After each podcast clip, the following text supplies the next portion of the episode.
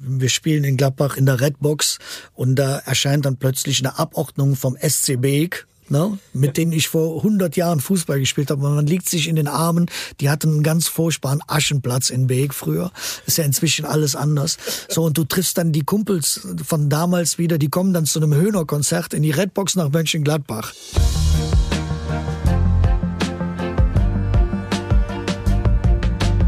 Hi und hallo, herzlich willkommen zu einer neuen Ausgabe unserer Reviergeschichten. Mein Name ist Thorsten Knippertz und wir lassen den Blick heute ein bisschen weiter schweifen als sonst, nämlich mit einem Gast, der jetzt nicht direkt an einem Strukturwandelprojekt im Rheinischen Revier beteiligt ist, aber wir wollen ja hier auch immer Geschichten erzählen über Menschen, äh, deren Herz und Seele tief im Rheinischen Revier verwurzelt sind und äh, seine Seele ist da verwurzelt. Die meisten werden ihn wahrscheinlich kennen, äh, entweder vom Karneval oder ansonsten, wenn man einen musikalischen bisschen bisschen äh, interessiert ist. Mickey Schläger, Keyboarder, Sänger und mehr bei der Kölner Kultband Höhner. Er stammt aus Erkelenz Katzem.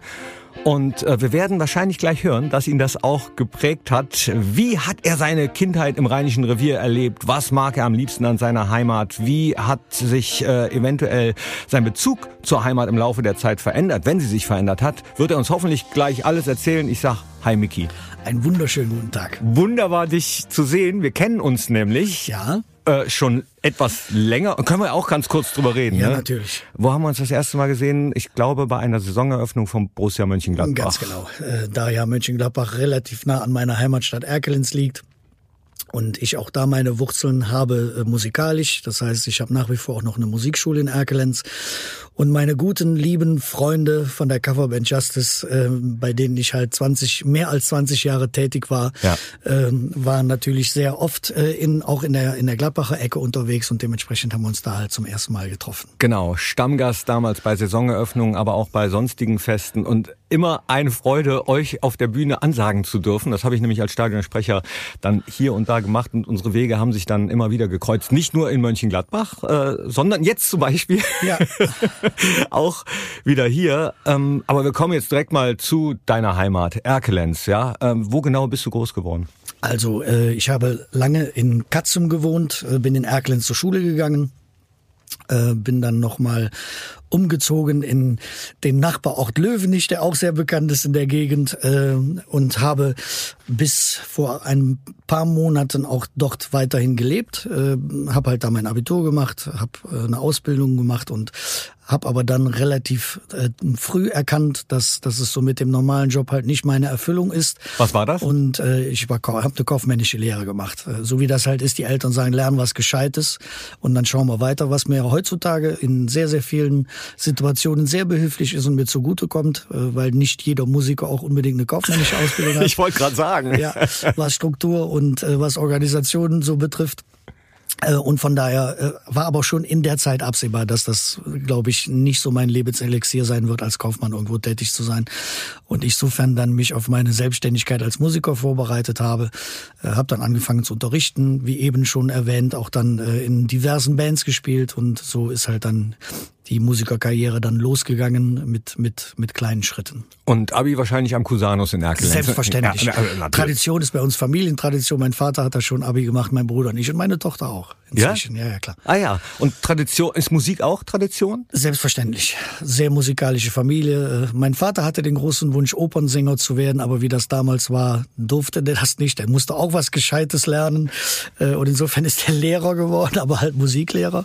Meine Mutter war auch sehr musikalisch. Äh, Wir haben zu Hause sehr viel musiziert, äh, mehrstimmig gesungen. Ja? Es waren mehrere Instrumente immer unterwegs und insofern sind wir halt mit der Musik groß geworden. Was habt ihr dann immer gesungen? Äh, pff, alles. Es gab früher die Mundorgel. Es gab die rote Mundorgel. Wir Kenn hatten, ich. wir hatten natürlich die große Version mit Melodie und Harmonie dabei. Und äh, mein Vater hat dann meistens Gitarre gespielt. Mein Bruder hat versucht auch schon mal so ein paar Rhythmusinstrumente zu spielen. Ich hab, wir haben beide mit Klavier relativ früh angefangen. Und dann wurde bei uns halt sehr, sehr viel Musik gemacht. Das heißt, wir waren aber auch für alles andere zugänglich, dadurch, dass wir, mein Vater eine sehr große Plattensammlung hatte, mein Bruder auch sehr, sehr viel Musik gehört hat. Dann, der war vier Jahre älter als ich. Dadurch habe ich relativ schnell auch äh, coole Sachen aus der Popmusik halt gehört, die du so als ganz junger Mensch nicht unbedingt sofort mitbekommst. Also Musik war bei uns immer ein Riesenthema. Aber jetzt weiß ich immer noch nicht, äh, was ihr gesungen habt. Nenn mal einen, einen Song. Äh, ja, die Mundorgel ist natürlich, äh, boah, das ist ja Anno Tobak.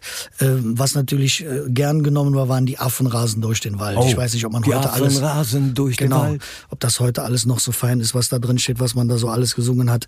Äh, wir haben das früher als Kinder voller Inbrunst gesungen und wenn wir im Urlaub waren, äh, mein Vater packte immer die Gitarre aus. Innerhalb kürzer Zeit saßen 20 Leute bei uns mit im Garten und es wurde gesungen. Herrlich. Weil das, das gibt's heute alles irgendwie so, glaube ich, nicht mehr. Äh, und wir haben das als normal empfunden. Bei uns wurde immer musiziert. Es gibt ja dieses Sprichwort, äh, wo gesungen wird, da lass dich nieder, böse Menschen kennen keine Lieder oder Siehst so. du? Ne? Sehr, sehr schön. Ja, ist so. Äh, Es ist ein, ein wahnsinnig schönes gemeinschaftliches Gefühl. Äh, Man, man, man schaltet auch ein bisschen ab. Es sind so viele Nebeneffekte, die, die bei so einer Gemeinschaft, wenn man irgendetwas macht, äh, so toll sind, dass es schade ist, dass es äh, vielleicht ein kleines bisschen zurückgeht oder halt nicht mehr so gefragt ist. Ne? Weil es A, eine Gitarre mitzuschleppen, ist schon total doof für die meisten, ist schon zu umständlich. Heute läuft ja alles übers Handy und gut, ein Playback ablaufen lassen über ein Handy und dazu singen, fühlt sich irgendwie komisch an, finde ich. Insofern sollte man da nochmal auf diese handgemachte Musik hinweisen. Ich habe fast immer meine Gitarrele dabei. Das ist auch schlau. Die ist ein bisschen Ja, kleiner als die Gitarre, das geht. Und meine hier, hört man's? Kennst du das Instrument? Ja. Nasenflöte. So, so ein Nasengerät. Nasenflöte ist auch immer. Ja. Ich dachte, du schneidest die Nasenhaare damit. Ach so. Aber nee. Und dein Papa hat er, hat er auch, wenn er Opernsänger äh, werden sollte, unter der Dusche manchmal so, ja. Nein, der hatte eine richtige klassische Ausbildung. Also das hat er schon gemacht. Äh, Ah, Dadurch, so. dadurch war ich als als kleiner Junge. Äh, er er mochte halt die die italienischen lyrischen Tenöre sehr. Die kennt man aber jetzt schon fast nicht mehr, weil meistens hört es ja dann bei bei den drei Startenören auf. äh, er war halt ein Fritz Wunderlich-Fan, ein deutscher lyrischer Tenor, der leider viel zu früh gestorben ist, oder ähm, äh, Nikolai Gedda. Ich habe dann Sachen mitgesungen und wusste halt, ich habe Kennt die Granada immer gesungen. Na, Und das Lied heißt eigentlich Kennt ihr Granada? Und ich fand auch solche Sachen interessant. Ich habe halt immer überall mitgesungen. Cool. Und insofern, ja. Ach, das ist schön. Ja. Kennt die Granada. Kennt die Granada. Kennt doch jeder. Ja, Äh, gefällt mir. Und Klavierunterricht hast du angesprochen, so wie du spielst, nehme ich an, sehr viel Unterricht, wahrscheinlich. Äh, Ja, man muss halt, äh, es ist halt schlau, früh anzufangen, meistens so mit dem Schulstart. Und äh, wie es aber bei allen Sachen ist, die man macht, äh, diese alten Weisheiten, Übung macht den Meister und es ist noch kein Meister vom Himmel gefallen, da ist halt einfach ein riesengroßen, ein riesengroßer Anteil Wahrheit dran. Ähm, es ist natürlich immer von Vorteil, wenn man in irgendeiner Form ein Talent mitbringt oder eine Gabe. Aber auch beim Klavierspielen, bei jedem Instrument musst du halt üben. Und äh, meine Mutter war da sehr, sehr konsequent äh, in, in dieser Phase und hat halt zu meinem Bruder und mir immer gesagt, wenn ihr nicht übt, geht ihr nicht zum Fußballtraining. Oh. So, also haben wir geübt, ist ja selbstverständlich. Und insofern, äh, heute ist es halt echt schwierig, äh, alleine von den Kindern zum Teil zu erwarten, weil sie halt so umfangreich eingeplant sind, vielleicht zehn Minuten oder eine Viertelstunde zu üben. Und äh, die Feinmotorik bildest du halt nur, indem du viel übst und äh, die Synapsenbildung im, im Hirn für die Feinsteuerung, dass du halt da da viel flexibler wirst und viel feiner wirst, die, die kommt nicht von alleine. Dazu muss man halt einfach einen gewissen Zeitaufwand betreiben. Und wenn man da ein bisschen dran bleibt, dann sind auch äh, die Entwicklungen spürbar und dann fängt das auch an, richtig Spaß zu machen. musstest du dich denn irgendwann entscheiden zwischen, ich weiß, du warst ein guter Fußballer und Musik? Ja, das hat sich von alleine entschieden. Äh, Ich habe mit 24 meinen ersten Kreuzbandriss gehabt, habe Ah. vierte Liga gespielt, war ein bisschen ambitioniert. Ich muss zu meinem Elend gestehen, ich habe aber in der Saison auch gemerkt, dass meine Kapazitäten damit ausgereizt sind. Ich kam aus der Bezirksliga, hatte viele Tore geschossen bei Viktoria Katzum und äh, Ach, herrlich. Ja, ja, und bin dann äh, zum, zum BC Oberbruch 09 gewechselt, die damals Verbandsliga spielten. Aber zu der Zeit gab es ja noch die Oberliga, wo Jülich 10 spielte, wo der Reiter Spielverein spielte, wo der Bonner SC spielte. Ähm, in den Spielen sind wir meistens immer doch ähm, leider untergegangen. Wir haben schon mal im Pokal oder in den Vorbereitungen gespielt. Ähm, da musste ich halt dann leider feststellen, um dann noch mal einen Schritt weiter zu gehen, müsste ich sehr wahrscheinlich Operationen vornehmen oder mich irgendwie tunen. Da war, aber wie gesagt, mit dem ersten Kreuzbandriss Ja. war das dann ein kleines bisschen eingegrenzt. Ich hatte relativ nah, weil ich ein bisschen zu früh angefangen hatte, dann sofort wieder den zweiten. Das heißt, ich habe jetzt so ein paar Schrauben im Knie, geht alles noch, aber äh, insofern kippte genau in dem Moment auch halt die die sportliche Ambition, die natürlich jeder kleine Junge, glaube ich, in sich trägt. Ähm, kippte dann halt zugunsten der Musik, so dass ich da halt den Fokus komplett auf die Musik richten konnte, weil Wir haben damals in der Verbandsliga in der Vorbereitung jeden Tag trainiert. Ich wollte gerade ja. sagen, ne? also so, vierte Liga, da trainierst ja. du ja schon ein bisschen ja, häufiger, klar, dann schon, hast du weniger Zeit, Klavier alle, zu lernen. Liebe Grüße an alle Kollegen von damals, mit denen man hier und da ab und zu nochmal telefoniert. Das war eine super Zeit und die möchte ich auch nicht missen. Ja, Viktoria Katzen, BC Oberbruch, Jülich, das sind alles Vereine aus dem Rheinischen Revier. Selbstverständlich. Also, ne, Podcast, um den es hier geht. Wo, äh, erinnere ich mich auch noch dann, ich habe ja mal bei Welle West, einen Radiosender, den es nicht mehr gibt, gearbeitet. Wir haben Kreisliga A-Spiele vom Ascheplatz, vom genau. Stankett genau. Übertragen, live mit einem C-Netz-Telefon. Und ich erinnere mich noch, äh, ich glaube, mein erstes Spiel war TUS Dremmen ja, gegen Oberbruch. TUS Rheinland Dremmen. TUS Rheinland Dremmen. Natürlich. Aber meine absolute Lieb, ich weiß gar nicht, ob ich in diesem Podcast schon mal erzählt habe, meine absolute Lieblingsbegegnung zweier Vereine war ähm, Niersquelle Kuckum gegen Loverich Floverich. Ah. Das, Niersquelle Kuckum ist halt bei uns auch, äh, Loverich Floverich müsste ich jetzt, ist glaube ich ein bisschen weiter noch, aber das, das gibt es auch auf jeden Fall. Ja, das war aber eine Spielvereinigung, glaube ich, Loverich Floverich. Lo, ja, ja, das waren zwei. genau, es waren zwei Orte. Der Ort und, heißt nicht so. Und ne? keiner glaubt mir, dass es diese Begegnung jemals gegeben hat. Ja. Ist aber so, ist ja. nicht gelogen. Und ja. Herr Kuckum, äh, in einer der früheren Folgen von den ähm, Reviergeschichten, da ist übrigens die Landfolge Garzweiler, die sich darum kümmern, wie das. Und jetzt schlagen wir die Brücke wieder äh, zum Rheinischen Revier, äh, wo geplant wird, wie es irgendwann aussieht rund um den Tagebau beziehungsweise um das, was da abgebaggert wird. Und äh, da bin ich direkt nochmal bei deiner Kindheit. Hast du als Kind da eigentlich was von mitbekommen? Mittlerweile sind ja viele Dörfer verschwunden. Hast du Erinnerungen ja. an die Tagebaulöcher? Auf jeden Fall. Äh, als der erste Bagger gebaut wurde, das muss irgendwann in den Anfang der 80er Jahre gewesen sein, äh, hat mein Vater mit uns eine Exkursion unternommen und wir haben uns diesen ersten Bagger, der in Garzweiler aufgebaut wurde, den haben wir uns angeschaut. Der wurde halt, da wurde ein Tagesausflug hin unternommen. Äh, zu der Zeit gab es äh, manche Straßen noch nicht, so wie das heute erschlossen ist. Man fuhr durchs Feld, auch Richtung Jülich äh, in der Zeit. Macht man heute auch noch äh, manchmal. Auch noch. Ist der kürzeste Weg auf jeden Fall. So, äh, wer den Schleichweg kennt von Katzum nach Hotthof, der weiß, wovon ich spreche, weil das ist die schnellste Strecke zur Zufahrt zur Autobahn. Erzähl A. nicht zu viel, sonst genau. ist die bald äh, voll. Ganz genau. Und ähm, als, als dieses Thema aufkam, hat, hat uns das natürlich politisch oder inhaltlich nicht so wirklich interessiert, aber als Kinder findet man halt auch Bagger toll. Und äh, dadurch, mhm. dass, dass, dass dieses Gerät als weltgrößter Bagger irgendwie angekündigt wurde, äh, sind wir dahin gefahren und haben uns das angeschaut. Das war die erste Berührung. Und äh, die späteren Berührungen waren dann schon viele, viele Jahre später, wenn halt mal eine Autobahn geschlossen wurde, weil dann Bagger rüber musste. Oder als dann die, die ersten Tagebaue begannen und die ersten größeren äh, Löcher in der Erde entstanden, wo man dann auch dann mal bis dran fahren konnte. Und äh, man hat sich mit der Thematik beschäftigt, weil auch der, Katzem, äh, der Ort Katzem halt äh, hätte betroffen sein können, äh, aber verschont bliebe, weil äh, genau am, am Ortsrand die Braunkohle eine Erdverschiebung hat und da 700, 800 Meter tiefer liegt und das deswegen im Tagebau nicht mehr förderbar ist oder zumindest es sich nicht lohnt zu fördern. Und deswegen sollte der Nachbarort Holzweiler und die, die bekannten Orte, die man ja jetzt aus der Presse sehr, sehr oft ähm, mhm.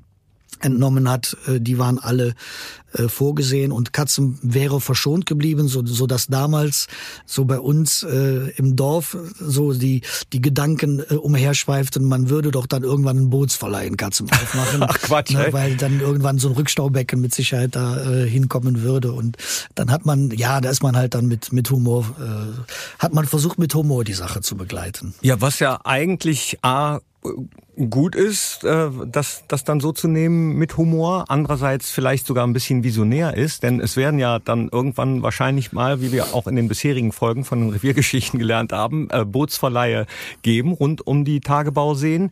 Ähm, aber trotzdem gab es ja wahrscheinlich auch, zumindest bei den Menschen, die in den Dörfern gewohnt haben, die dann abgebaggert wurden, äh, auch Sorgen. Habt ihr sowas mitbekommen? Ja klar, man hat ja doch relativ viele Bekannte und gute Freunde und äh, ich kann mir natürlich vorstellen, wenn zum Beispiel, äh, wenn man sehr heimatverbunden ist und man in der dritten oder vierten Generation zum Beispiel auf einem großen Bauernhof lebt oder halt ein schnuckeliges Häuschen hat, wo die Oma drin wohnt und man das nicht wirklich preisgeben oder räumen möchte, das ist doch völlig klar, das ist doch nachvollziehbar. Aber ich glaube, dass, dass die Rheinbraun schon da einen Weg gefunden hat, die Menschen ein bisschen abzuholen, aber dass du diese Verlustangst und, und diese Erinnerungen nicht, nicht abgeben möchtest, ist ja auch nachvollziehbar. Kann ich sehr gut verstehen. Also ich hatte einige, einige Freunde, mit denen ich auch Fußball zusammengespielt habe, die aus diesen Orten kamen. Und für die war das schon belastend. Ja, kann ja. ich mir vorstellen. Du ja. hast, du hast ja auf jeden Fall auch, noch einen großen Bezug zu deiner Heimat. Du hast gerade mhm. angesprochen, die Musikschule ist ja noch da. Ja, dadurch, äh, meine Familie lebt halt nach wie vor in Erklenz und insofern habe ich da auch noch äh, ganz direkte Bezüge. Ich bin immer wieder gerne in Erklenz und äh, das wird auch immer meine Heimat bleiben. Das heißt, äh, die werde ich nie verleumden. Bei so einer Musikschule hilft so eine kaufmännische Ausbildung ja auch, ne? Selbstverständlich. Ähm, insofern hat das alles Sinn gemacht. Das hat man so als junger Mensch nicht unbedingt direkt erkannt. Aber im Nachhinein muss ich sagen, danke, dass, dass meine Eltern da auch so, so umsichtig und auch so konsequent waren, zu sagen, komm, guck, dass du so ein bisschen was auf dem Zettel hast, je nachdem, was aus der anderen Sache wird, hast du immer noch mal eine Alternative, hast einen Plan B. Und dass das jetzt so dann mir zugute kommt, das war vorher nicht abzusehen. Jetzt kann man ja auf mehrere Arten und Weisen äh, als Musiker sein Geld verdienen, als Musiklehrer, als jemand, der Musik ja. äh, so privat unterrichtet, zum Beispiel bei dir, du hast die Musikschule. Ja, klar. Aber es läuft ja auch sonst bei dir super mit Justice, was ja auch Richtung äh, Profi-Musikertum geht, sag ich jetzt mal. Ja, ne? ja, ja, klar. Äh, wo, wo zieht man die Grenze? Aber Höhner ist ja absolut professionell schon mal, da verdient man sein Geld mit. Hast du dir das damals vorstellen können, gewünscht? Wie wird man wirklich äh, Mucker im Rheinischen Revier und verdient damit sein Geld? Ja, das ist halt sehr mühselig, weil ähm, mit, mit einer, mit einer Produktion alleine seinen Lebensunterhalt zu bestreiten, ist, ist schwierig. Deswegen war halt auch die, diese Musiklehrertätigkeit eine Sache, die hatte eine, eine sehr hohe Kontinuität. Da hast du eine gewisse Regelmäßigkeit.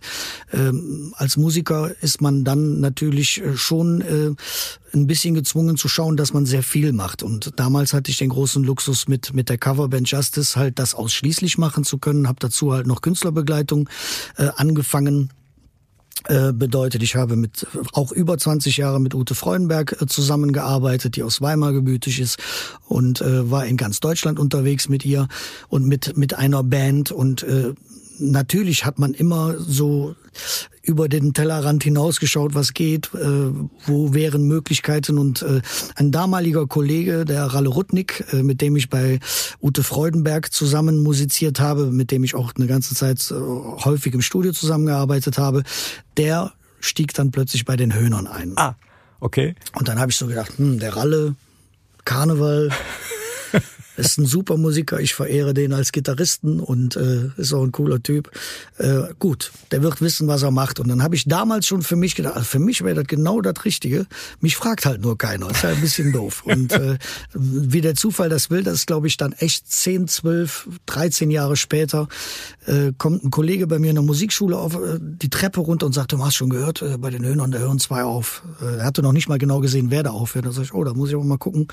Und dann war gerade die Presse Pressekonferenz der Höhner, wo Peter Werner und Janus Fröhlich offiziell ihren Rücktritt äh, erklären und äh, verlautbaren, dass sie halt jetzt äh, neue Kollegen suchen. Na gut, da muss man ja trotzdem auch erstmal den Kontakt herstellen oder kanntet ihr euch schon? Äh, man kannte sich schon. Äh, dadurch, dass ich halt ja auch für den Ralle im Studio schon ein paar Mal äh, gearbeitet hatte, gab's auch, hatte ich auch schon mal Hörnermaterial in der Hand. Das Lustige war halt, es waren tatsächlich, ich weiß nicht, weit über 100 Bewerber, die da halt sofort aufgelaufen sind. Ja, das kann ich mir vorstellen. Und ich war halt in meiner leicht vorlauten Art und Weise halt mit meiner E-Mail scheinbar in, in einer Situation, dass, dass bei den Höhnern große Neugier erzeugt hat, weil alle haben halt geschrieben äh, in, in der E-Mail, in der Bewerbungsmail, es gab halt jemanden, der dafür zuständig war und da stand dann immer Keyboarder gesucht. Und ich habe halt geantwortet, Keyboarder gefunden. so. Einen Tag später rief mich Henning Krautmacher an und wollte halt wissen, wer da so frech war und wer da Keyboarder gefunden, genau, wer da Keyboarder gefunden äh, geschrieben hat. Ja, und dann dann gab's halt gewisse Auswahlverfahren. Man musste ja, vorstellig werden. Da wurden Gespräche geführt, dann wurden Auditionen durchgeführt, äh, so richtig mit kompletter Band und volles Programm. Und dann blieben zum Schluss nur noch drei von den über 100. Und äh, ja, irgendwas hat denen gefallen, dass die mich genommen haben. Und insofern war ich dann sehr froh und glücklich, dass das alles so geklappt hat. Ja, super. Ich kann dir ehrlich gesagt sagen, was ich damals empfunden habe als jemand, ja. der, der, der dich kannte über ja. das. Ich war so ein bisschen stolz. Ich fand das total geil. Ja, das ist aber auch eine, eine, eine ganz tolle Sache, die ich auch nochmal äh, genauso empfunden habe mit meinen ganzen Kollegen. Wenn du, wenn du 20 Jahre äh, mit, mit Kollegen gearbeitet hast, so wie ihr das bei Justice gemacht hast oder bei, bei der Ute Freudenberg Band, das sind natürlich über die langen Jahre gute Freunde geworden. Und äh, mit den Menschen habe ich nach wie vor Kontakt. Natürlich nicht mehr so rege, wie das, wie das war. Und, äh, und sich zu verabschieden ist halt auch bitter. Ne? Wenn das, das war eine schöne Zeit, das sind super tolle Menschen, mit denen man da umgeben war. Und äh, die meisten haben mir genau dasselbe erwidert und haben gesagt, pass auf, wir sind zwar eigentlich traurig, dass wir nicht mehr zusammen arbeiten, ja. aber wir sind auch insgesamt alle stolz, dass einer von uns jetzt so, so eine Möglichkeit hat und so einen Schritt macht. Und das war ein sehr, sehr angenehmes Gefühl, was mir die Sache dann auch erleichtert hat. Ja, genau. Ich habe mich total gefreut. Ich meine, ja. äh, viele äh, wissen natürlich um die Rivalität zwischen äh, den Fußballvereinen, Borussia ja. Mönchengladbach und Köln, äh, Borussia und Köln. Ja. Aber äh, ich habe das immer getrennt. Ja, ich habe ja auch in Köln Definitiv. damals studiert und da habe ich überhaupt keine Berührungsängste, auch was äh, die Musik betrifft. Zum Beispiel, deswegen habe ich mich tierisch gefreut, äh, dass du dann da eingestiegen bist. Da hat dir aber wahrscheinlich auch, nehme ich mal an, so ein bisschen geholfen, dass du halt, du hast es gerade durchblicken lassen und ich weiß es auch, wirklich Karnevalsjeck bist. Ne? Ja, das, das ist uns in die Wiege gelegt, äh, aber jeder geht damit anders um. Äh, mein Bruder ist halt glaube ich, auch äh, nicht ganz untalentiert, wenn es um Singen geht oder äh, der hat eine total schöne Stimme und äh, der hat genauso wie ich Klavier gelernt. Aber ich glaube, den hätte nie jemand auf eine Bühne bekommen. Der fand das furchtbar. Der würde nie in der Öffentlichkeit irgendwie das äh, zum Besten geben. Und ähm, ja, mein Vater hat mir halt die Möglichkeit eröffnet, mit acht Jahren halt in die Bütt zu gehen, also im Karneval mal auftreten zu dürfen. Und ich habe dann, glaube ich, drei Wochen im Anschluss an diese Büttenrede das jeden Morgen im Bus zur Schule dann nochmal jedem auch nochmal vorgesungen und vorgespielt, weil ich fand das grandios. Und wenn die Leute Spaß haben und die die Witze lustig finden und das Singen halt vielleicht nicht so schlecht finden, äh, war für mich schon in dem jungen Alter zu erkennen, dass es eine total schöne Erfahrung ist. Kannst du dich noch an Witz erinnern oder an deinen ersten? Ja, es gibt einen grandiosen Witz, äh, den ich nie vergessen werde. Mein Vater hat mich in dieser Büttenrede gefragt, ob ich fünf afrikanische Tiere kennen würde. Ja. Und dann habe ich gesagt, ja klar. Und dann hat er gesagt, ja welche? Und dann habe ich gesagt, zwei Löwen und drei Giraffen. ja, genau. Ja, das vergisst man nicht, ne? Nee, das, ist, das rennt dir hinterher dein Leben lang. Ja, aber dann war das für dich ja äh, so ein bisschen, wenn du so Karnevalsjack bist und so äh, musikalisch, ja, ein Sechser im Lotto an dem Tag, oder? Sowieso. Ich muss, muss noch eine Sache sagen, was mir ganz wichtig ist. Wir haben in den kleinen Dörfern äh, auch einen ganz speziellen Karneval gefeiert, der mir die Sache noch, noch viel, viel näher gebracht hat, weil bei uns in den kleinen Dörfern gab es halt nur den Straßenkarneval. Da gab es halt diese großen Wagen nicht oder mit Traktoren, die 1000 PS haben und eine, eine 4000 Watt Anlage drauf ist, wo du in Ohnmacht fällst, wenn du daneben stehst, sondern bei uns gab es fast ausschließlich Fußgruppen und jeder Verein aus dem Ort oder jeder Straßenzug oder jede Ecke hat irgendwie, hatte ein Motto, da wurden selber die Klamotten genäht, da wurde ein Bollerwagen mitgenommen, da war halt vielleicht ein halbes Bier drin. Bollerwagen, geil. So. Und dann wurde halt mal zwei Stunden durchs Dorf gezogen und so habe ich halt den Karneval kennengelernt. Ja. Und das fand ich so großartig, sich zu verkleiden und mit den Menschen einfach Spaß haben. Und äh, das war so mein erster Bezug zu Karneval. Und das, das fand ich un, unfassbar toll, weil alle Menschen abgeholt werden, äh, egal aus, aus welcher gesellschaftlichen Schicht oder äh, das spielt alles überhaupt keine Rolle. Da sind auch dann wieder alle gleich, die feiern zusammen. Und das war eine super schöne Erfahrung auch. Ich erinnere mich auch noch an einen Karnevalszug damals zur Welle Westzeit. Ja. Äh, haben wir ja auch teilweise live da übertragen. Ja. Und dann ging es halt eben dreimal ums Feld dann bist du halt dreimal rumgezogen. Ja, klar. Das hat äh, riesen Spaß gemacht. Ja. Höhner sind aber mittlerweile, würde ich mal so einschätzen, ja mehr als Karneval, ne? Selbstverständlich. Äh, die, die Wahrnehmung in der Öffentlichkeit ist halt äh, da doch sehr unterschiedlich, äh, weil zum einen natürlich man mit den Höhnern die, die zwei, drei, vier Riesenhits äh, natürlich verbindet. Ich Räuber, glaub, die, Viva Colonia. Ja, wenn ich jetzt mal, dann war die einzige Nummer eins von einer deutschen Band so aus dem Kölner Bereich halt in, die es gab, die, die Handballhymne im Prinzip, äh, Viva Colonia natürlich und äh, die, die traditionellen Lieder sowieso. Das heißt, das begegnet dir überall äh, und insofern ist das natürlich ein Schwerpunkt, aber wir haben doch drei, vier sehr unterschiedlich und sehr schwergewichtige Formate, äh, weil wir halt einmal eine Klassikproduktion haben, wo wir mit einem Sinfonieorchester spielen. Äh, wir machen eine Weihnachtstour mit, mit über drei, drei, 24 Terminen, wo wir ein, ein eher bedächtigeres Programm haben, wo auch ein bisschen Comedy stattfindet, wo auch ein bisschen was vorgelesen wird. Ähm, wir spielen die normalen Konzerte Und insofern sind wir halt äh, sehr, sehr breit aufgestellt. Also man hört schon alles super vielfältig. Du bist auch vielfältig. Du bist nämlich nicht nur Keyboarder, sondern du äh, spielst mehrere Instrumente, du singst auch. Und wir hören jetzt mal rein in äh, Das schönste Strauß. Da habt ihr zum 50-jährigen Jubiläum der Höhner vor zwei Jahren nämlich einen Song aufgenommen. Da geht's auch um Heimat. Ganz genau.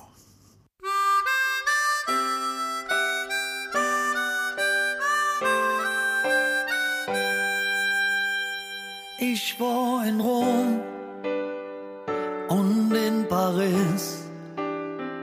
Mich triefet fern wie dahin, wo de Welt am eng ist.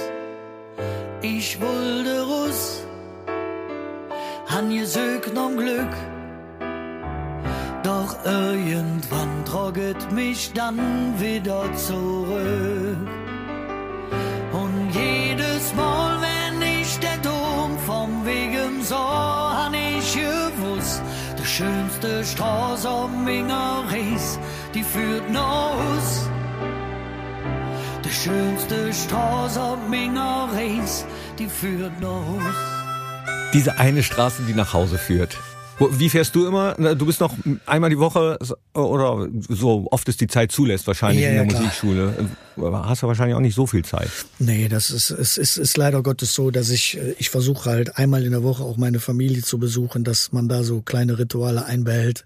Ja? Äh, und dann äh, gibt's natürlich auch mal einen Besuch in der Schule. Ich versuche auch noch ein bisschen zu unterrichten, wenn es irgendwie passt, äh, weil das liegt mir einfach sehr am Herzen. Singt ihr noch zusammen, wenn du von Ritualen sprichst? Mit Nee, das machen wir nicht. Äh, Das heißt, wenn, wenn wir uns dann treffen, äh, Wird geredet. haben wir viel zu besprechen. Ah ja, Genau. okay. Nee, nicht zu besingen. Ich, nicht, das macht man nicht im Gesang, nee. Und welche Straße fährst du dann nach Haus? Äh, Ich fahre meistens fahre ich über Land. Äh, Das ähm, ja, ich ich fahre halt die die 59, die B59 äh, und dann fahre dann die Autobahn bis Erkelenz, die ja zum Glück inzwischen weit ausgebaut ist. Insofern meine schönste Straße ist dann, äh, wenn ich nach Erkelenz komme. Die Musikschule Enjoy gibt's ja seit 99, ne? Richtig, Ähm, ja. Wie bist du auf die Idee gekommen, die zu gründen, weil du mit Musik dein Geld verdienen Genau, wolltest? das, das, das war halt äh, die. Zuerst hätte ich es mir nicht vorstellen können, weil ich natürlich auch im jungen Alter genauso wie ich Fußballprofi werden wollte, Rockstar werden wollte. Ist natürlich viel attraktiver als Musiklehrer. Und dann aber gemerkt habe, dass mir das eigentlich sehr viel Spaß macht, so mit, mit Menschen so nah zu arbeiten, weil, weil man doch sehr viel bewegen kann, dass, dass der menschliche Aspekt ein ganz, eine ganz wesentliche Rolle spielt. Und ähm, es gleichzeitig zu den Auftritten, die man, die man zu der Zeit hatte, die doch sehr unregelmäßig waren, äh, einfach auch einen geregelten Ablauf hatte, eine gewisse Kontinuität, auch muss man ehrlich sagen, auch ein gewisses Einkommen, wo man mit kalkulieren kann. Wenn du eine Tour gespielt hattest, hast du halt gut verdient, hast aber dann vielleicht mal drei Monate, drei Wochen gar nicht gespielt, ist natürlich dann nicht so prickelnd und insofern hattest du mit der Schule dann so ein bisschen die die Sicherheit. Also so ein bisschen Struktur.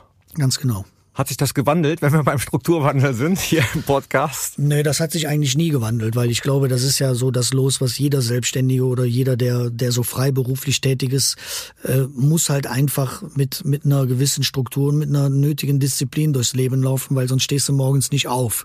Damit geht das ja los. Und wenn du halt was schaffen willst und wenn du was bewegen willst und auch wenn du einen Strukturwandel vollziehen willst, dann muss man halt was machen. Ne? Und wenn man nichts macht, dann passiert halt auch nichts. Nee, man muss machen. So, du machst, äh, du hast gerade durchblicken lassen, du arbeitest noch weiter gerne mit den Jugendlichen oder Kindern, wer auch immer ein Instrument, äh, was musikalisches lernen möchte. Ähm, ist das schwieriger geworden die letzten 20 Jahre? Äh, Es ist definitiv schwieriger geworden, weil da gab es halt auch einen Strukturwandel. Äh, Ich sag mal, in, im, im Laufe der Zeit haben die Schulen ja die Systeme geändert durch den, den äh, Ganztagsbetrieb, den es gibt, durch den Nachmittagsunterricht, äh, durch die Verpflegung in den Schulen und so weiter, sind die Kinder ja sehr, sehr oft erst um vier, halb fünf überhaupt aus der Schule zu Hause äh, vor, vor 20 Jahren, wenn ich das jetzt noch so beurteilen darf, war es halt so, da habe ich meistens in der Mittagszeit angefangen zu unterrichten. Das heißt, da waren spätestens halb eins, ein Uhr waren die ersten Kinder zum Unterricht da.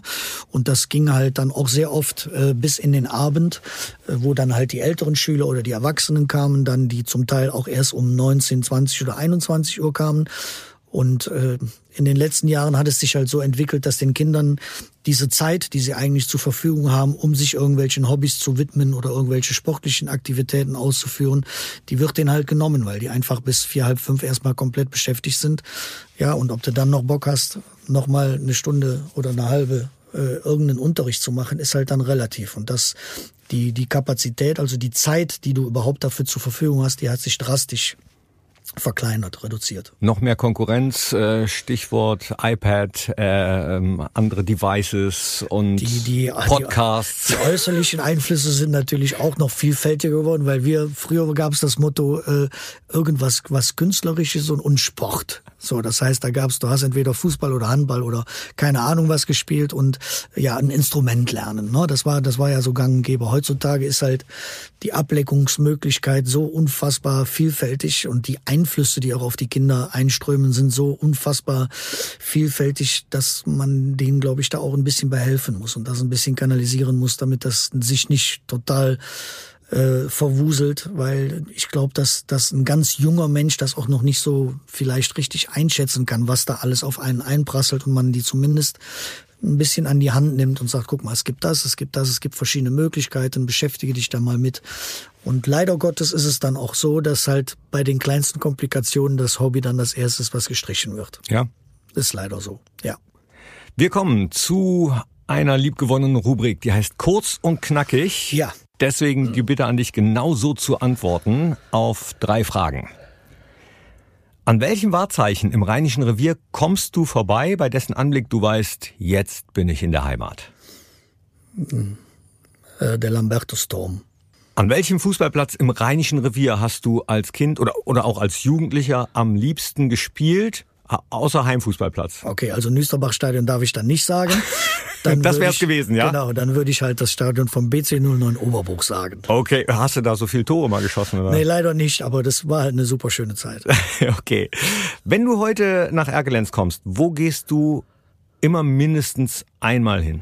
Also zum einen begrüße ich natürlich immer meine Familie, die dort noch wohnt und ich besuche auch meinen Freund Santi, der da eine sehr, sehr schöne Lokalität hat, wo man leckere Sachen essen kann. Was denn zum Beispiel? Das verrate ich nicht, da musst du einfach mal hinfahren, weil ah. es unfassbar lecker ist. Und wo ist der? Direkt auf dem Markt. Ah ja, Santi, ja? Genau. Sag ich schöne Grüße von Miki. Ganz genau. Der zahlt die Runde. Ja, sicher.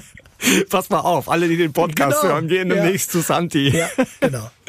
Aber das ist ja schön, solche Erinnerungen zu haben an äh, seine Heimat.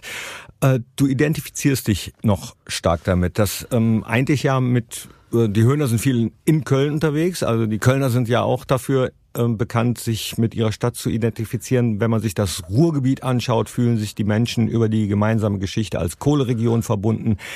Wie würdest du das einschätzen im gesamten Rheinischen Revier. Würdest du zum Beispiel als gebürtiger Erkelenzer sagen, äh, du kommst aus dem Rheinischen Revier?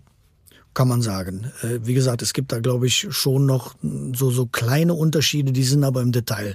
Äh, du hörst das alleine auch ein bisschen am Dialekt. Äh, da gibt es Grenzen, wo, wo Unterschiede deutlich spürbar werden. Ja. Für den Außenstehen ist das alles Köln oder ist das alles Rheinland? Wenn du dat und wat sagst, reicht ja schon. Ja. Und ich glaube, bei mir hört man das auch recht deutlich, wo ich herkomme. Nur, es gibt, wenn du dich dann ein bisschen damit beschäftigst, gibt es da halt schon noch deutliche Unterschiede. Aber ich glaube, wo man in Köln sehr viel von spricht, von diesem Gefühl, ich glaube, das ist ein Gefühl, was es im Rheinland gibt. Das ja. ist, ist nicht nur Köln-spezifisch, das ist in Köln ganz besonders. Das ist nicht überall so, glaube ich. Aber äh, ich habe das in meinem kleinen Dorf ähnlich erfahren und denke, dass es da viele, viele Parallelen gibt und dass das ein rheinisches Gefühl ist. Ja, aber stimmt, ihr, ihr kommt ja auch viel rum oder du kommst viel ja. rum. Als Musiker hast du ja, ja. in äh, JWD gespielt auf jeden Fall. Und ich ja. kenne das auch. Also äh, platt ist nicht gleich platt. Ne? Nee. Also da spricht das eine Dorf schon noch mal ein bisschen ganz andere genau. Als das andere. Von außen äh, wird auch Mönchengladbach zum Beispiel ganz auf dem Ruhrgebiet gut geschrieben, wo ich immer sage, nein, nein, nein. nein. Also das Niederrhein oder rheinisches Revier. Genau, ja. Wie würdest du es einschätzen? Könnte, könnte man so Gebiete festlegen? Ähm, es, es gibt ja, ich kenne diese Festlegung noch, das ist lustig, dass du Niederrhein sagst. Es gab die Niederrhein-Liga, es gibt halt den Niederrhein-Fußballverein Mittelrhein, Niederrhein, ja. da, da gibt's halt diese Unterteilung. Äh, ich glaube, dass die Grenzen gleitend sind. Ne? Mhm. Äh, du hörst halt, es gibt bei uns Unterschiede, wenn du von Erklenz nach Jackerat fährst, in Jackerat gibt's Kölsch. Na, bei uns wird halt eher dann noch mehr Pilz getrunken oder, oder fährst du in, in die Gladbacher Richtung. Alt? Wird alt getrunken, was ich jetzt persönlich nicht so bevorzuge. Ähm, och, aber och, ich bin da nicht so wählerisch, nee, sag ich mal. Muss ja jeder selber wissen. äh, insofern ist das, glaube ich, so, so, so ein fließender Übergang und das Ruhrgebiet hat natürlich auch wieder einen ganz kernigen eigenen äh, Dialekt, der auch total, also ich finde den wunderschön, ich höre das total gerne. Und insofern hat mit Sicherheit so jede Region noch so eine kleine, äh, so, ein, so ein differenziertes Detail, was es unterscheidet, aber ich glaube, so die, das Grundgefühl ist identisch. Also das Grundgefühl im Rheinischen Revier, würdest du sagen, da gibt es so eine gemeinsame Identität? Doch, auf jeden Fall. Wie würdest du die beschreiben? Ähm, ich glaube, das ist so was Herzliches, äh, dass man äh, offen ist, auf die Menschen zugeht, äh, dass man äh, jeden so ein bisschen abholt. Äh, das ist so ein soziales Gefühl, glaube ich, was, was im Wesentlichen ist, weil es wird immer so dargestellt, da wird immer nur gefeiert. Äh, das ist auch ein ganz wichtiger Faktor, weil auch zusammen feiern ist einfach toll und man, man sollte das auch ernst nehmen, weil das ist genau die, die, die Möglichkeit, mal ein bisschen abzuschalten, sich frei zu machen von Sorgen und Nöten töten. Und ich glaube, das ist in der heutigen Zeit dringender nötig als je zuvor. Und insofern, aber ich glaube, das ist halt so ein, einfach so ein, so ein tolerantes, gemäßigtes und, und sehr herzliches Gefühl ist. Welche Rolle spielt der Karneval dabei? Der Karneval ist natürlich, der holt alle ab. Ne? Wenn du siehst, äh, wenn, wenn zu den, zu den heiligen Tagen was, was in den Städten los ist, ist ja, Köln ist halt so das Epizentrum, aber wenn du siehst, was in dem kompletten Umfeld auch passiert, wie viele Menschen unterwegs sind, äh, ist natürlich äh, der Karneval ein ganz wichtiger Aspekt. Und das ist ja auch geschichtlich äh, hinterlegt, dass, dass der Ansatz war ja genau auch diese Ablenkung und auch mal was sagen zu dürfen gegen die Obrigkeit und so weiter und so fort. Deswegen ist, ist der Karneval äh, natürlich ein sehr, sehr guter Anlass, auch einfach mal abzuschalten. Und vielleicht auch gar nicht äh, so schlecht in dem Zusammenhang, also du hast eben gesagt vom Land oder auf dem Dorf oder so, also da könnten sich manche Städte vielleicht auch manchmal was abgucken, ne? dass man da äh, vielleicht ein bisschen mehr zusammen hat. Obwohl, das ist, glaube ich, nichts äh, Spezielles im Rheinischen Revier. Das, sowas gibt's wahrscheinlich in Bayern oder äh, ähm, du warst, glaube ich, auch viel in den neuen Ländern unterwegs. Da, ja. da gibt's das ja auch. Ja, diese, diese Kommerzialisierung des Karnevals, die lässt sich halt nicht verhindern, weil alle Menschen oder, oder versuchen halt äh, in irgendeiner Form Geld zu verdienen. Und dann wird halt, äh, dann sind halt die äh, dies, diese Ansprüche, dass man sagt, so es geht da im Wesentlichen eigentlich um andere Werte als als jetzt Geld zu verdienen. Ähm, es ist, ist ja irgendwie auch nachvollziehbar. Das Ganze muss ja auch gedreht werden, das muss ja auch funktionieren. Der Ursprung oder das, das das Wichtigste dabei ist aber dieses gemeinsame Gefühl, einfach zu feiern. Es ist ein ganz wesentlicher Punkt. Da bin ich mal gespannt, äh, ob sich da irgendwas wandelt. Im Rheinischen Revier, das glaube ich nämlich nicht. Ich glaube, da, das wird auf jeden Fall die Tradition bleiben. wird gepflegt. Ja, genau. Natürlich. Aber wie äh, erlebst du denn sonst die Veränderungen, den Wandel im Revier? Was ist da so deine Sicht oder was hörst du vielleicht auch von Freundinnen und Freunden, was die äh, so über die Zukunft denken, wie es werden kann? Also die, dieser Braunkohletagebau war natürlich gerade für unsere spezielle Region, glaube ich, ein, ein riesengroßer Wandel, weil ja ganze Dörfer umgesiedelt worden sind äh, und im Umfeld von der Stadt Erkelenz im Prinzip, ich weiß nicht, sieben, acht neue Orte entstanden sind und das natürlich für die Menschen, die in diesen Orten gelebt haben, halt ganz einschneidende Erlebnisse sind. Äh, wenn ich durch diese Orte schon mal durchfahre, äh, ist sich aber da, glaube ich, so in der Planung, in der Struktur sehr viel Mühe gegeben worden. Das heißt, äh, da hat, ich weiß nicht, ob die Stadt dafür verantwortlich ist oder, oder wer das letztendlich initiiert hat, hat sich große Mühe gegeben, dass dann wieder so richtige Ortschaften entstehen, auch mit einem kleinen Platz in der Mitte und, und wo eine Kirche oder ein kleines Rathaus steht oder wie auch immer. Ich glaube, da ist sehr sensibel mit umgegangen worden. Und insofern sind die Menschen zumindest schon mal räumlich äh, abgeholt worden. Aber dadurch, dass jetzt Erkelenz zum Beispiel so in alle Richtungen relativ gut verknüpft ist. Es ist egal, ob du nach Aachen fährst, ob du nach, nach Gladbach oder nach Düsseldorf fährst oder ob du bis Köln fährst oder ob du einfach rüberfährst nach Holland, was auch nicht so ganz weit ist, ist zum Einkaufen. Auch alle kennen halt das Outlet in Roermond äh, oder Sittard, super schöne Städte, Maastricht. Äh, haben wir halt da die Möglichkeit, äh, in, in alle Richtungen uns schnell zu bewegen. Aber du hast halt immer wieder die Möglichkeit, auch wieder in deine Heimat nach Hause zu kommen. Hast du noch viele Kontakte zu äh, vielen dort in Katzem oder in Löwenich oder in Erkelenz, Hückelhofen? Das, das Problem ist ganz einfach, dass du, wenn du so einen Job machst, leider gesellschaftlichen Verpflichtungen nicht nachkommen kannst. Das heißt, ja. die ganzen Menschen äh, immer wieder per WhatsApp oder per Telefon irgendwie zu bedienen, äh, ist total schwierig. Und die wissen das auch. Und ich hoffe, dass sie es auch schätzen. Äh, umso schöner ist, wenn ich bei irgendwelchen Konzerten äh, zum Beispiel, äh, wir spielen in Gladbach im, im, in der Redbox und da erscheint dann plötzlich eine Abordnung vom SC Beek, ne, mit dem ich vor 100 Jahren Fußball gespielt habe. Man liegt sich in den Armen. Die hatten einen ganz furchtbaren Aschenplatz in Beek früher. Ist ja inzwischen alles anders. So, und du triffst dann die Kumpels von damals wieder, die kommen dann zu einem Höhner-Konzert in die Redbox nach Mönchengladbach. Ne, das ist halt so eine Synergie, so würde ich mir das wünschen. Ne? Dieses Verständnis und dieser Umgang und dann äh, diese Verbindung aus diesen Sachen.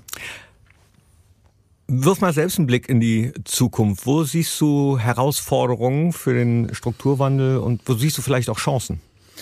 Äh, ich glaube, dass das erste schon mal ist, dass, dass wir weiterhin oder, oder viel mehr noch darauf achten müssen, dass, dass die Kinder eine gescheite Ausbildung in der Schule erhalten, dass das halt sehr, sehr sensibel betrieben wird, dass man da äh, äh, intensivst äh, arbeitet, dass, dass man vielleicht schon ein bisschen früher auch nochmal in so eine Förderung geht, dass da vielleicht auch ein bisschen sensibler hingeschaut wird, wenn da irgendwelche Talente oder Neigungen vorhanden sind, dass man die fördert, dass man die halt ein bisschen pusht. Und ich glaube so, die, die Städte in, in, im Kreis Heinsberg in der Ecke, die mir halt jetzt so, so eigentlich sehr bekannt ist, wird in den Städten selber doch recht viel unternommen. Das heißt, es gibt natürlich immer die Wandervögel, die in die große weite Welt wollen. Ähm, ich hatte selber einige äh, Schulkollegen, die sind nach Amerika gegangen und ich weiß nicht wohin. In, in, äh, ist super spannend, wer, wer das mag, wer das äh, als als Ziel oder als als Lebenselixier benötigt. Alles super. Ich glaube, dass die Städte es aber geschafft haben, auch äh, attraktive Arbeitsplätze in der Region zu, äh, zu schaffen und dass es da auch vieles gibt, was erstrebenswert ist, wenn man da vor Ort arbeitet. Also Stichwort Arbeitsplätze, wunderbar. Also auch Kunst und Kultur, worüber wir uns ja heute im weitesten Sinne auch unterhalten, äh, sind ja nicht nur mit Entspannung, guter Laune, Party und so verbunden, sondern schaffen ja auch Arbeitsplätze, nicht nur in der Musikschule, äh, sondern auch mit anderen Sachen. Das wird ja auch gerne mal vergessen. Ne? Selbstverständlich. Äh, da sind die Städte aber auch sehr aktiv. Lustigerweise sind drei meiner Schulfreunde in den Städten Hückelhofen, Erkelenz und Wassenberg in diesen Positionen, entweder beim Kulturamt oder in irgendeiner Eventabteilung. Und ähm, die sind total äh, äh, fleißig und, und versuchen den Möglichkeiten entsprechend auch sehr, sehr oft schon mal hier und da auch ein Budgetproblem, versuchen attraktive Dinge zu unternehmen, versuchen Sachen zu vernetzen, äh, versuchen Kontakte zu knüpfen und sind da sehr sehr akribisch und und äh, fleißig, um um dieses komplette Kulturprogramm halt auch zu fördern. Also äh, während der Gespräche hier in dem Podcast kommen mir auch immer so Assoziationen und wilde Ideen. Äh, Mannheim zum Beispiel ist ja für die Popakademie dort ja. bekannt. Vielleicht könnte man ja im Rheinischen Revier sowas machen für Karnevalsmusik. Äh, ich glaub, Nimm mich mit. Ja, ich, ich glaube, es gibt sogar sowas. Es gibt ja, Ach so. ich meine, ähm, hm. ja, vielleicht nicht so wie, wie das jetzt in Mannheim, richtig, das ist ja eine Universität mehr oder weniger, das ist ja eine private Schule, ja. äh, die das da macht, aber die halt sehr hoch angesehen ist. Ähm, Vielleicht ist es so bei uns ein kleines bisschen vergleichbar mit den Vorstellabenden, wo, wo halt so, ja, da kann halt jeder hinkommen. Na, und das ist halt das Schöne, dass du halt, viele scheuen sich dann halt vielleicht auch so einen professionellen Schritt zu machen. Und du sagst, ist egal, geh doch einfach dahin und, und mach doch mal. Die Professionalität kann auch noch kommen. Das heißt, wenn du noch nicht so gut strukturiert bist oder dein Equipment nicht so fein ist, da kann man ja jemandem bei helfen. Aber mach doch einfach, guck doch mal, wenn es dir gefällt, überleg doch mal. Und es, ich muss halt für mich einfach nur sagen, es gibt nichts Schöneres, als wenn man halt so ein Hobby zu einer Berufung macht und das ist halt die totale Erfüllung, wenn du, wenn du das machen kannst, was dir wirklich Spaß macht. Ja, aber vielleicht kann man ja auch so Vorstellhabenden sowas machen wie eine Karnevalsakademie und dann am Strand, ja, an so einem äh, ähm, äh, Badestrand. Also könnte ich mir schon vorstellen, dass einige da Bock drauf hätten. Ja, äh, ich, also das, das gibt einige Möglichkeiten, die man da mit Sicherheit nochmal erwägen sollte. Wie oft spielt ihr eigentlich mit den Hörnern im Rheinischen Revier? Kann man das sagen? Äh, das ist schwer. Also in der reinen Karnevalssession sind wir halt sehr, sehr viel unterwegs. Das ist ja dann meistens komprimiert auf die vier bis sechs Wochen Sessionszeit. Aber in der Zeit schaffen wir es halt auch zwischen 180 und 200 Auftritten zu machen. Das ist halt ein sehr strammes Programm. Und äh, in dem Rest des Jahres, also ich muss dazu sagen, wir wären halt auch glücklicherweise äh, in ganz Deutschland gebucht. Das heißt, wir waren jetzt noch äh, vor kurzem waren wir sogar in Bayern. Äh, wir spielen in Weilen unter den Rinnen. Äh, das ist in, hinter Stuttgart und wo ich hoffe, ich werde jetzt nicht erschlagen.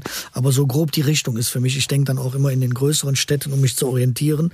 Ähm, aber wir sind gut, ja, 80 Mal sind wir bestimmt auch noch im Rheinland unterwegs. Und guckst du auch noch äh, selbst, hast du überhaupt noch Zeit, selbst andere Bands zu gucken?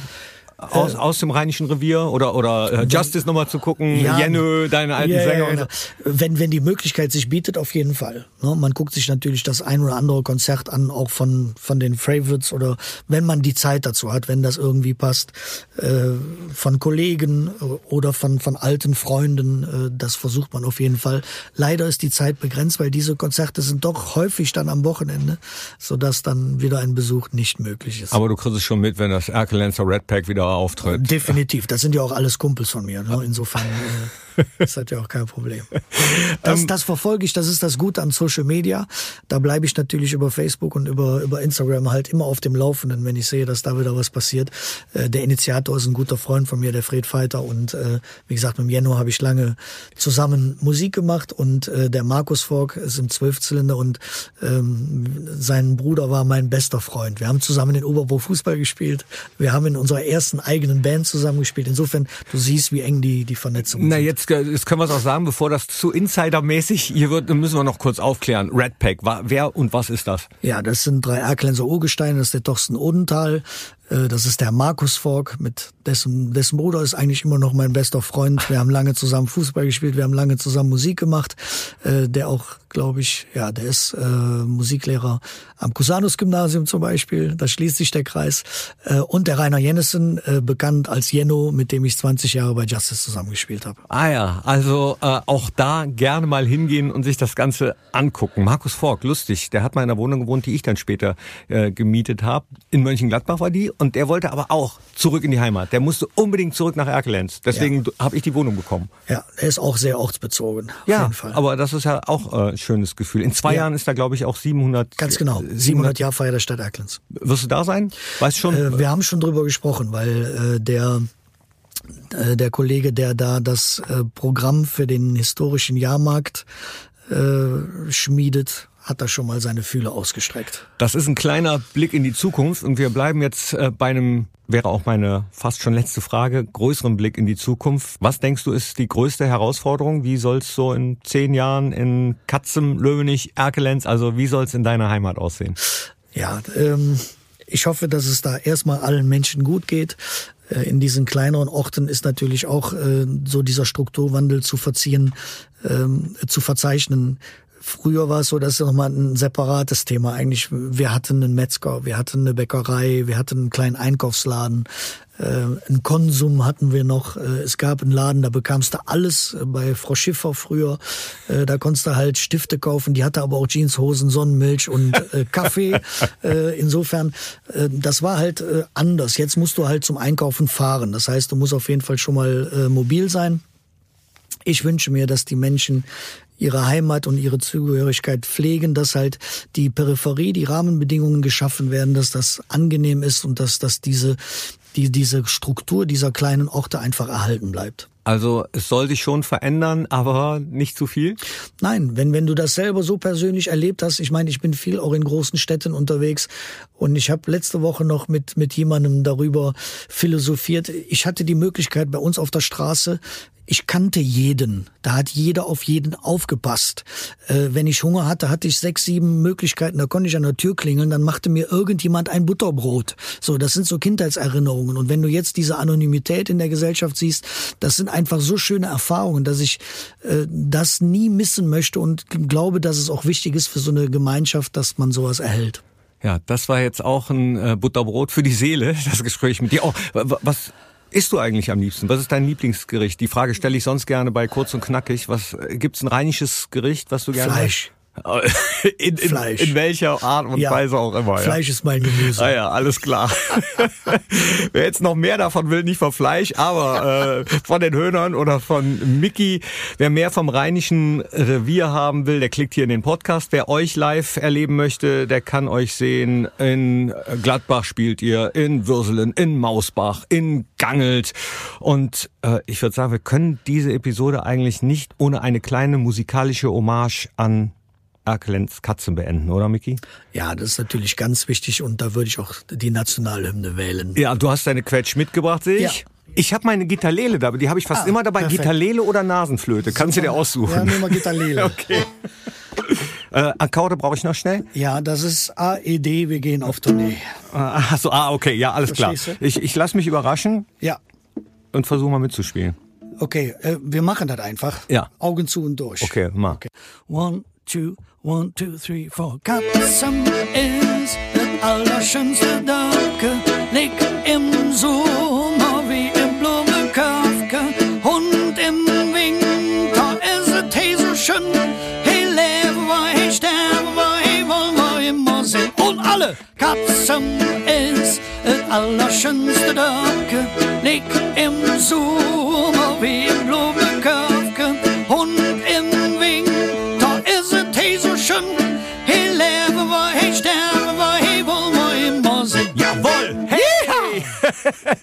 Den Text schreiben wir euch in die Shownotes auf jeden Fall rein. Und damit sind wir am Ende unserer heutigen Episode. Dankeschön äh, fürs Zuhören. Dankeschön bei dir, Miki. Hat einen riesen Spaß gemacht. Ja, Riesenfreude. Und erzählt allen in der ganzen Welt, nicht nur in Katzen, von diesem wunderbaren Podcast über das rheinische Revier. Abonniert den Podcast und ich freue mich, wenn ihr das nächste Mal wieder dabei seid. Hoffentlich auch liked. Äh, Miki, das letzte Wort gehört dir noch kurz. Ich freue mich. Es hat unfassbar Spaß gemacht und ich hoffe, das passiert nochmal. Tschüss. Tschüss.